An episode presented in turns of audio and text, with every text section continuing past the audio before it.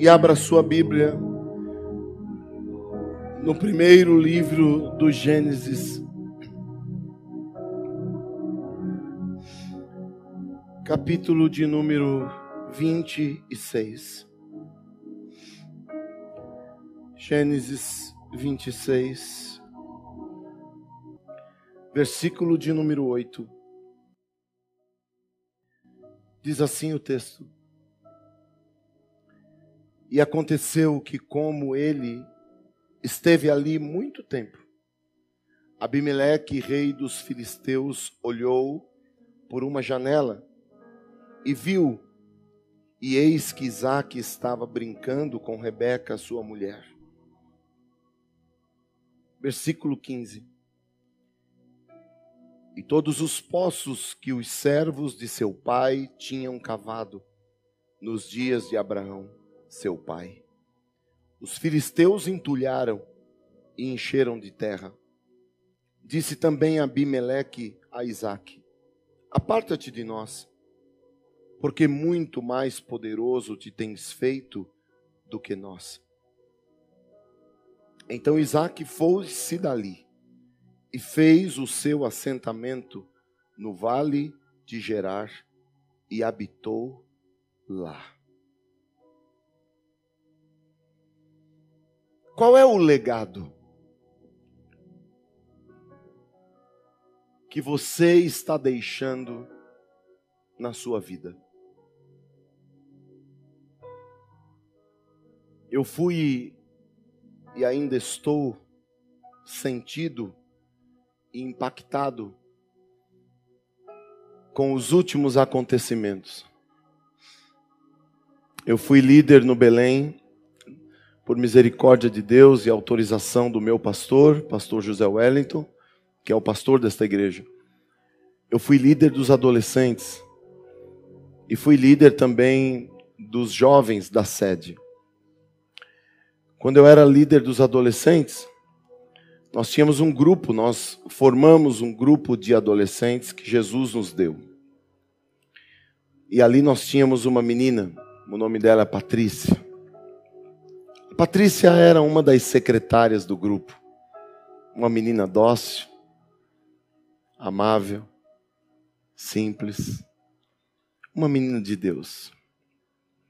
Patrícia cresceu, estava se aprontando para agora o casamento, uma moça com 38 anos de idade, e foi acometida pelo Covid. E hoje a, Patrí a Patrícia partiu para a eternidade, está com o Senhor. Semana passada, eu perdi um amigão, um conselheiro, pastor Valdenir Carneiro de Oliveira. Este homem me acompanhou durante 20 anos de retiros que nós fazíamos com a mocidade e os adolescentes, eu e o pastor João Paulo. E o pastor Valdenir, junto com o pastor João Branco, eram os pastores dos jovens. E foram com estes homens que nós aprendemos tantas coisas. Pastor Valdenir pastoreava o setor de Ermelino Matarazzo. A sua esposa, uma mãezona querida, irmã Raquel, um doce de pessoa. Permitindo o Senhor, espero um dia trazê-la aqui, depois que todo esse trauma passar, e que ela tenha condições de falar com a igreja para que vocês possam escutar a irmã Raquel. Uma conselheira, uma amiga. E semana passada, em um infarto fulminante, pastor Valdenir descansou nos braços do Senhor. Semana passada, eu perdi um amigão, pastor Alberto Rezende, pastor presidente da nossa igreja em Várzea Paulista. Um homem íntegro, um coronel da reserva da Polícia Militar, com honras e mais honras que vocês não conseguem nem imaginar. Quantas medalhas, quantas condecorações. Homem muito íntegro, homem de Deus, um construtor. Pastor Rezende tinha um dom nato de chegar num terreno e encontrar um terreno baldio e transformar em ouro em pouco tempo depois. Pastor Rezende pegou a igreja de Suzano, completamente complicada, o setor de Suzano. E quem for hoje no setor de Suzano, vai encontrar um dos maiores templos da Assembleia de Deus do Ministério do Belém. Organizado, um templo autossustentável, irmãos alegres, felizes. Quem for em Várzea Paulista vai encontrar um dos templos mais lindos ou o maior templo da cidade. Um templo para quatro mil pessoas sentadas. Um povo abençoado, muitas congregações, muitos obreiros. Este homem partiu e sepultamos as suas cinzas na última terça-feira. A irmã Sara, e quando o seu genro chegava com as cinzas para que ele fosse sepultado, seu genro, pastor Fábio, que assumiu a presidência da igreja, uma das maiores saudações que este homem poderia ter recebido, ele recebeu da esposa e dos filhos. Pastor Rezende foi saudado com línguas estranhas. E a igreja reunida ali para honrar o seu legado. Perdi um amigo, pastor Rubens, pastor vice-presidente em Cuiabá. Primo e irmão do pastor Eber Ribeiro de Souza, que é o pastor aqui de Jandira. Pastor Eber está sofrendo muito. Pastor Heber é como se fosse meu irmão. Nós não somos irmãos de sangue, mas eu senti muito a dor, a perda. Depois de cinco dias que o pastor Rubens tinha sido sepultado, quarta-feira, partiu para estar com o Senhor. Uma das maiores referências da Assembleia de Deus do Brasil, pastor Sebastião Rodrigues de Souza. Eu fui impactado com estas perdas. E quando eu estava ali acompanhando o sepultamento do pastor Sebastião, e quando eu olhava nos olhos das irmãs e dos irmãos, de máscara, mas as lágrimas copiosas, elas rolavam, molhavam a máscara irmãs, baixinhas, altas, jovens, chorando a morte do seu pastor. Eu fiquei olhando e quando eu vi que a urna ia passando, uma igreja com 100 setores. Cuiabá tem 100 setores. Imaginem que nós somos aqui um setor. Esse setor tem 12 congregações. Cuiabá tem 100 setores, fora as congregações. Uma igreja que nasceu em um salão menor do que este e se tornou o maior templo da Assembleia de Deus do Brasil. Depois vocês coloquem Grande Templo de Cuiabá no Google e vocês verão a monstruosidade, a grandeza desse trabalho. E eu fiquei pensando a semana toda sobre legado. Depois, participamos de uma reunião para eleger a nova mesa diretora na quinta-feira. O pastor foi sepultado na quarta, mas por força e exigência do estatuto da igreja, então o ministério se reúne, a mesa diretora se reúne para que oficializasse os próximos presidentes, que eram subsequentes. Morreu o presidente, morreu o primeiro vice-presidente e tinham que assumir os outros. E nesta reunião entra online conosco, nós estávamos lá representando o ministério, e entrou o pastor José Wellington Bezerra da Costa. Fizemos a ponte e a conexão para que o nosso pastor entrasse. E de repente eu comecei a observar o legado. A palavra de um homem com respeito, o peso em que obreiros se curvam para ouvir a voz de um homem. E quando o pastor José Wellington disse: o homem para dirigir a igreja é o pastor Silas Ciro de Souza. Tem um jovenzinho aqui na igreja.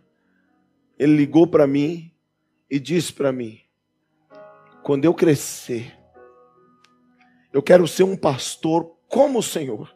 Aquilo me deu um peso. Eu falei: não, eu tenho muita falha. Eu sou muito pequeno para que você seja como eu. Você precisa ser melhor do que eu. Ele disse: Não, eu quero ser igual ao Senhor.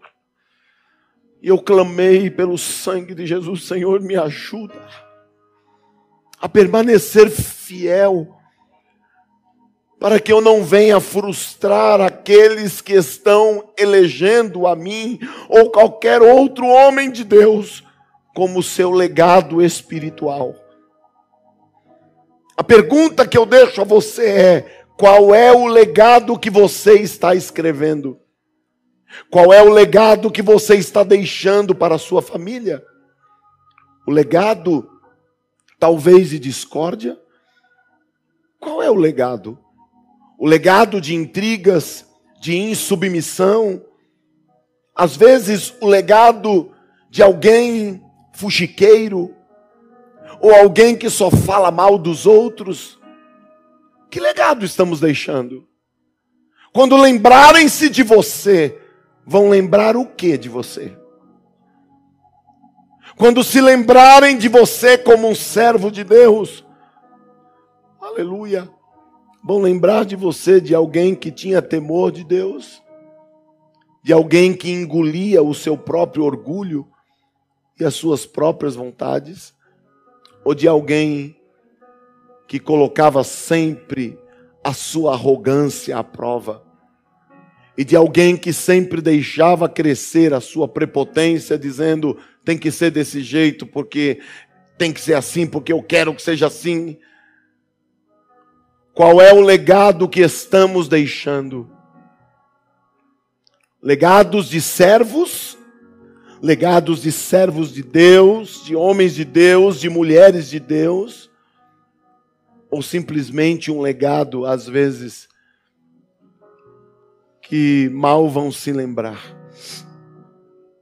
O texto que eu li e tomo como base, Abraão havia cavado poços, Abraão havia ensinado seu filho Isaac, e Isaac havia passado agora por problemas parecidos que o seu pai tinha passado no, quando estava vivo.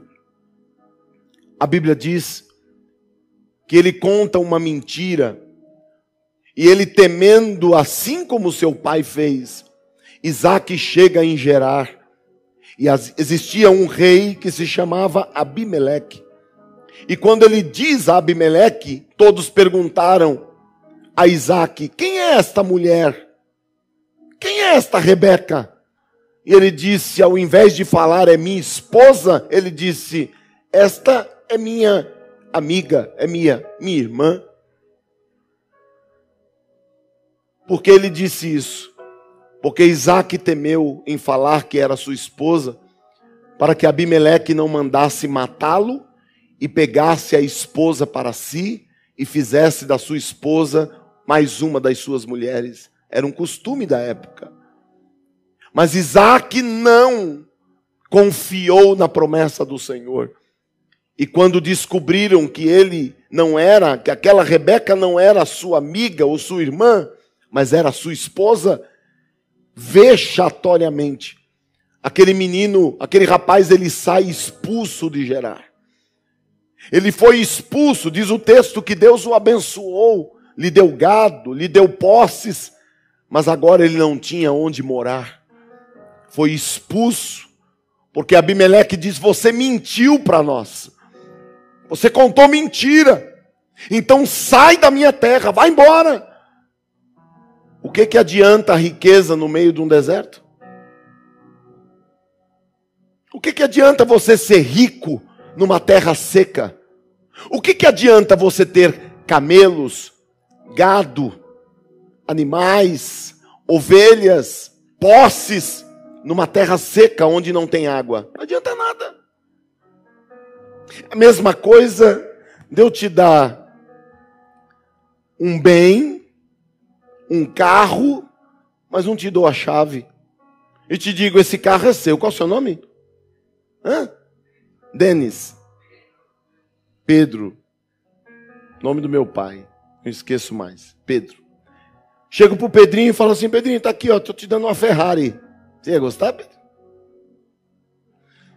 Só que a chave está comigo.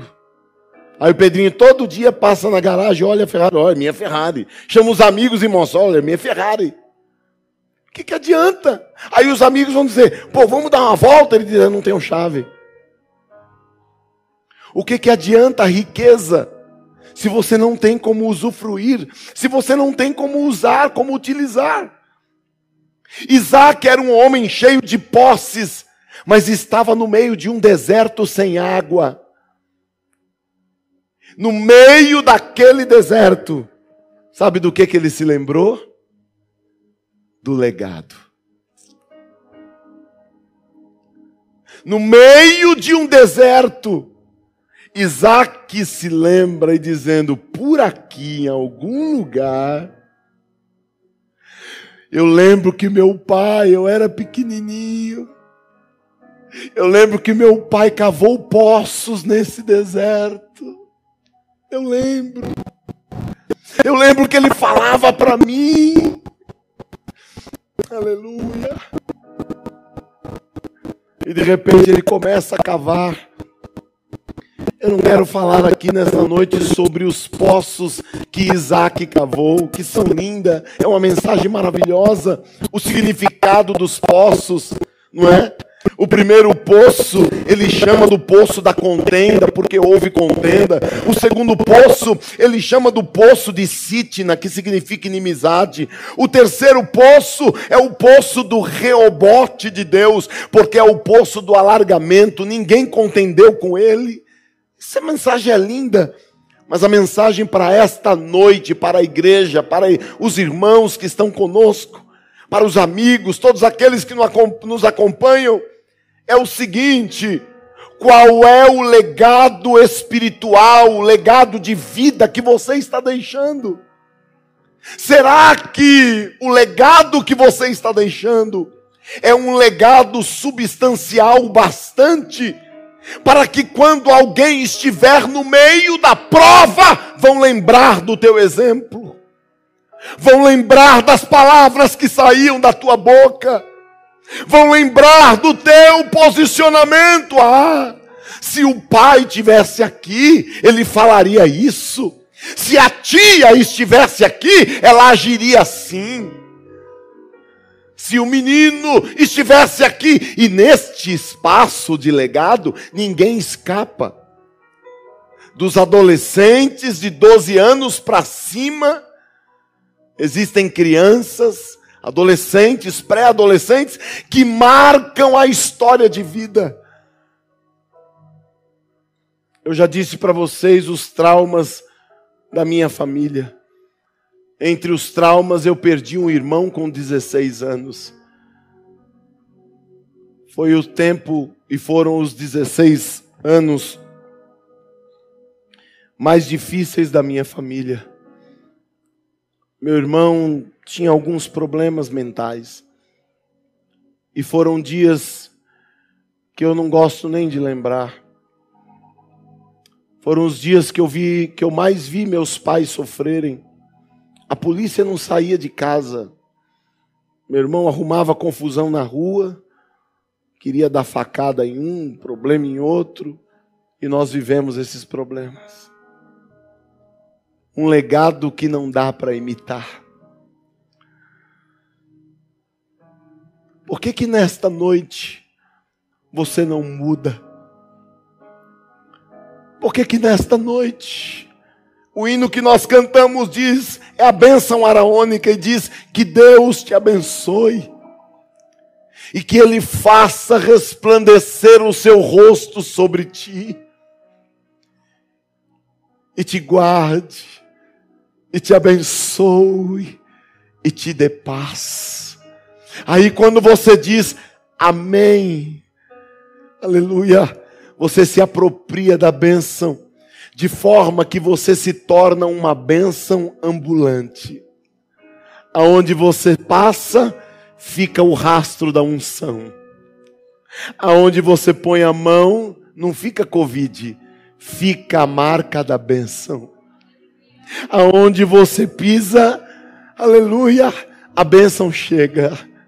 Aonde você está, a bênção do Senhor está. Quando você fala, é como se fosse um rio de Deus correndo. Aleluia. Qual é o teu legado? Qual é o legado que nós estamos deixando como igreja? Aleluia. Tem alguma coisa boa. Se Jesus te recolhesse, tem até um irmão, um amigo, ele falou: Pastor, está morrendo muito pastor, gente boa. É um amigão, ele me acha que eu sou gente boa. Eu, eu também acho. Tem algum irmão que às vezes fala assim: Nossa, pastor, o senhor é bravo, o senhor é duro. É porque eu gosto das coisas direitinho, eu sou exigente com as coisas do Senhor, eu gosto de fazer as coisas bonitinho. Tem que gostar. Eu gosto de ter capricho com as coisas. Tudo que eu faço. Aí ele falou para mim: falou, Ó, o negócio está tão terrível que quando o senhor for dar glória a Deus, não levanta a mão muito alto, não. Porque se levantar a mão, ele puxa. Jesus. Se levantar a mão muito alto, ele está puxando. Jesus está puxando. Então dá, levanta a mão aqui. E eu quero dizer uma coisa para vocês. Como seria bom se Jesus voltasse agora. Se nós pudéssemos estar na presença do Senhor em um tempo sem corrupção, sem mais tristeza, sem mais angústia, sem mais pandemia. E eu quero te perguntar se Jesus te recolhesse. Pastor, peraí, eu não quero falar de mal. Não, eu quero falar sim. Pastor, pelo amor de Deus, não me coloca medo. Não, eu quero fazer você pensar. Se você for embora hoje desta terra, qual é o legado? Vão lembrar de você que você estava com tititi com fulano de tal? É. E, irmãos, às vezes, a melhor coisa que tem para o crente é morrer. Eu fiquei pensando esses dias. Porque como é que pode? Uma semana antes, principalmente pastores, um criticando o outro, criticando o que um faz, criticando o que o outro faz, critica e critica e critica e fala: o homem não presta, esse é isso, aquele é aquilo. Pronto, basta morrer. Grande homem de Deus. É melhor morrer. Olha que pessoa maravilhosa que essa pessoa é. Enquanto estava em casa, oh homem, fazia nada que presta. Não arruma as coisas. Ai, estou enjoado desse negócio. Jesus, tem misericórdia desse casamento. Aí Jesus leva o marido. Meu marido era uma bênção. O meu filho, oh, como eu amo meu filho, meu filho precisava tanto dele. Mas quando estava lá, sai daqui, menino! Abra!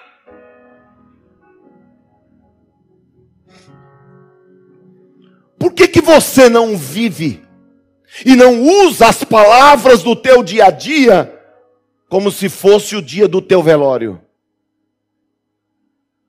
Porque no dia do velório a gente só fala bem. No dia do velório é só elogia o pai, só elogia a mãe, só elogia os irmãos. O pastor vira santo do momento para o outro, o pastor é santo. Este homem era um tremendo, mas quando estava na igreja, miserável. E ficam. Irmãos, vocês estão comigo aqui. O pessoal lá de casa só consegue interagir pelo, pelo, pela internet. Mas vocês estão aqui comigo. Eu estou falando alguma bobagem? Então por que, que você não volta a elogiar a tua esposa? A amar a tua esposa em vida? e vai deixando um legado. Pastor, e o que, que eu faço com o passado? O passado você esquece. Porque Paulo diz: esquecendo-me das coisas que atrás ficam, eu prossigo para o alvo. Então, se você foi um homem rabugento, chato, ignorante, grosseiro com a sua família, até hoje, vira a página. Esse aqui, ó, para trás foi você. Hoje, você vai escrever um novo legado.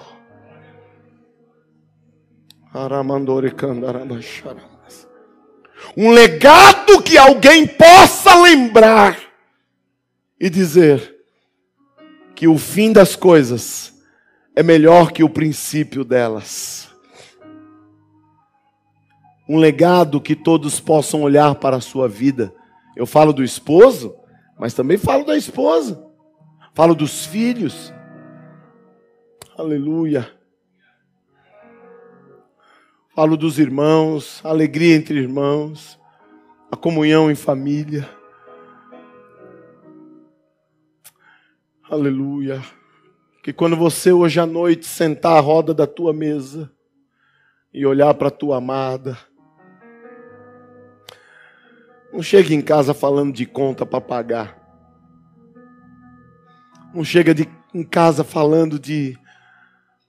Não ignore a presença da sua família. Sente a roda da tua mesa.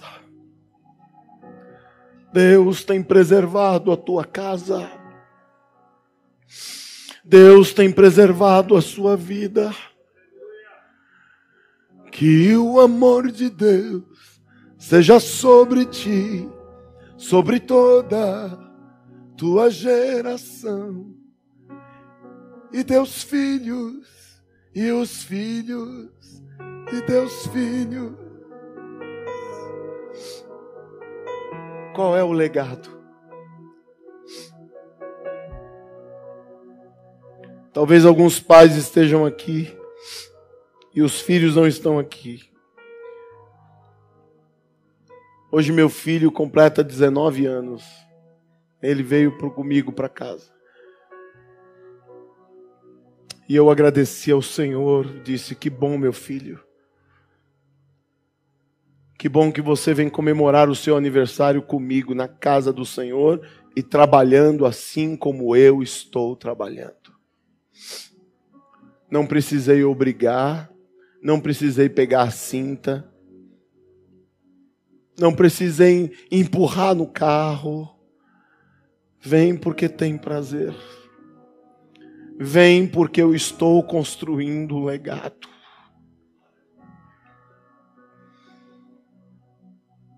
Eu sinto que Deus trouxe famílias aqui para virar uma página. Porque o Senhor vai te dar graça de escrever uma nova história. Aleluia. Eu sinto uma graça de Deus, um mover de Deus tão gostoso. E sei que o Senhor está entrando nos lares, nas salas, e há um amor sendo renovado no seio dos casais, das famílias. Aleluia. E eu quero que vocês que são aqui casados, homens, mulheres, os filhos que estão aqui, que vocês permitam que o Senhor renove vocês e renove o amor fraternal, o amor de pai para com filho, de filho para com pai, o amor, o amor filéus que é o amor de pai, o amor fraterno, o amor de irmão, mas que ele renove o ágape, que é o amor de Deus derramado em nossos corações. Igreja, é tempo de nos amarmos, é tempo de nós deixarmos de lado a falsidade, as palavras torpes, as alfinetadas inconsequentes da família sabe que não gosta, mas fica alfinetando, fica falando, fica colocando mais lenha na fogueira. Você não vai deixar legado de bênção para sua casa. Você não vai deixar legado de bênção para o teu matrimônio. Aleluia. Deus, nesta noite, está mudando capítulos de vidas familiares neste lugar. Quer mudar o teu legado?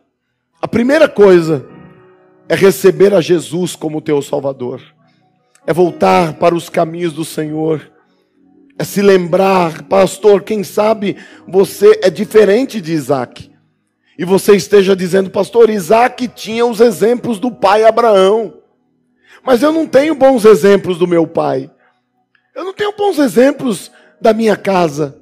Existem pessoas que foram lutando e conquistando as coisas na vida sozinho, na raça, e não tem bons exemplos. Eu quero te dizer que o teu maior exemplo está aqui. Jesus é o nosso maior exemplo. Se você não tem um pai, uma mãe para olhar, meu querido, olhe para Jesus. Olhe para o Senhor que te ama, que não te deixou, que não te abandonou que se deu a si mesmo na cruz do Calvário e morreu para que eu e você tivéssemos vida e vida com abundância. Nesta noite, volte-se ao Senhor. Se você deseja aceitar a Jesus como teu Salvador, receba o Senhor agora.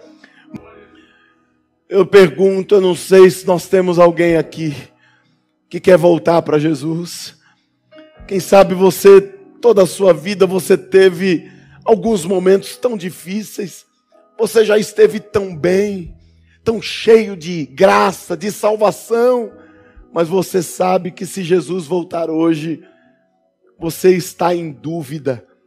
E se eu pergunto a você, você tem certeza de salvação? Você tem que responder tenho. Agora, agora se você não tem, não adianta responder, sabe bem, pastor.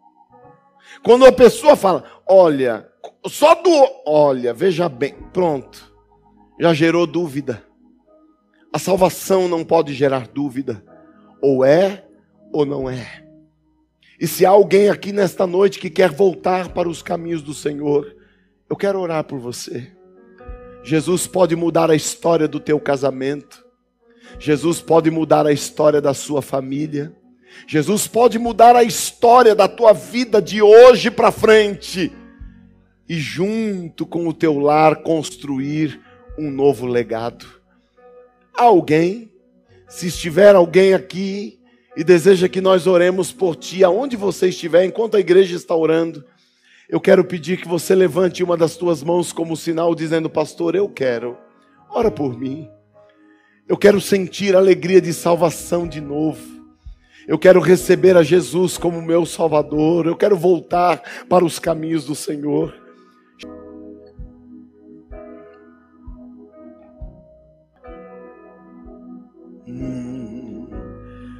Faça resplandecer seu rosto sobre ti.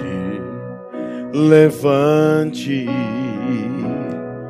o seu rosto e te dê paz. Igreja, adore o Senhor comigo. Que Deus te abençoe, faça resplandecer seu rosto. Levante o seu rosto e te dê paz.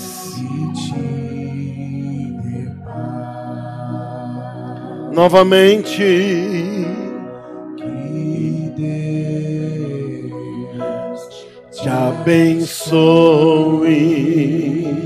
faça resplandecer seu rosto sobre ti, levante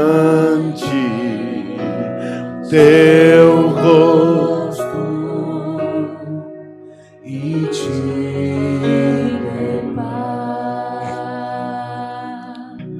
Hashtag desta noite. Estou construindo um legado. Hashtag Estou construindo um legado, Pedro. Aleluia. Ninguém me para Nenhuma pandemia impede a graça de Deus. Nenhuma pandemia impede a unção do Espírito Santo de agir no meio da igreja.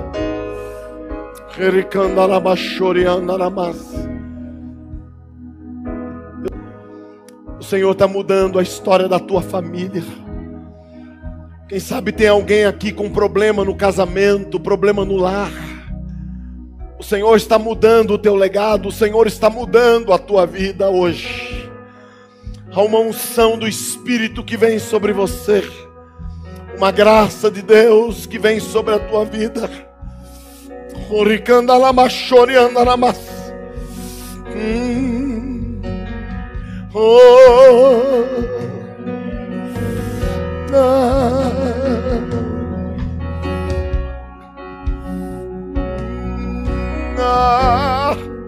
Oh, que o favor, que o favor de Deus seja sobre ti, sobre toda tua geração, tua família e teus filhos e os filhos de teus filhos. Que o favor de Deus seja sobre ti, sobre toda tua geração, tua família e teus filhos e os filhos de teus filhos. Que o favor de Deus seja sobre ti toda tua geração, tua família, e teus filhos e os filhos de teus filhos. Que o favor de Deus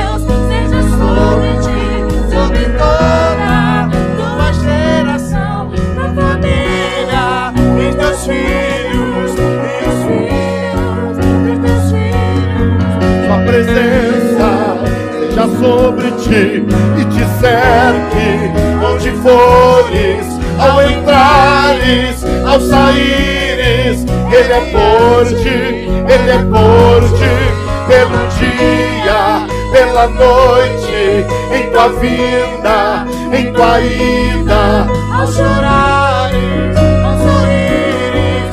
é por ti, ele é por ti, ele é por ti. Ele é forte. Ele é forte. Levante a sua mão. É forte. Levante a sua mão e adore.